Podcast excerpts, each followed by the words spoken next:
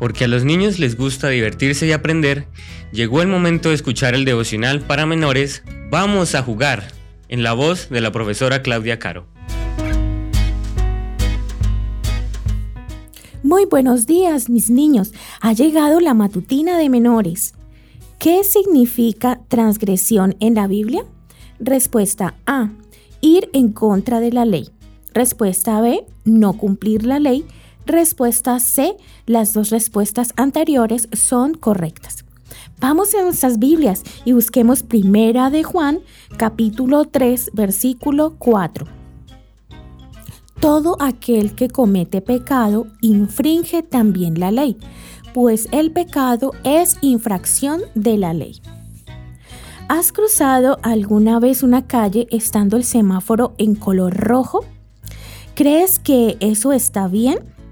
Las leyes de tráfico existen para que haya orden y no ocurran accidentes. Sin embargo, hay gente que no las respeta y tristemente ocurren muchos accidentes. ¿Por qué es importante obedecer las leyes no solo de tráfico, sino también de tu ciudad, de tu familia y de la Biblia? Porque esas leyes nos mantienen a salvo.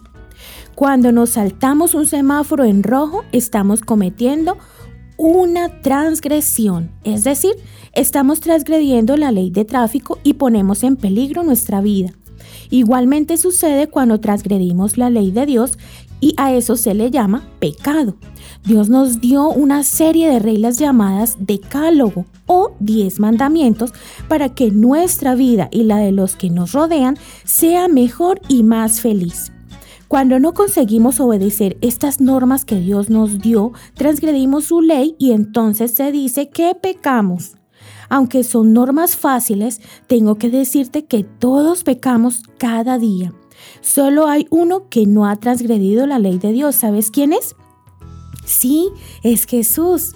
Él es el único que no ha pecado mientras estuvo aquí en la tierra.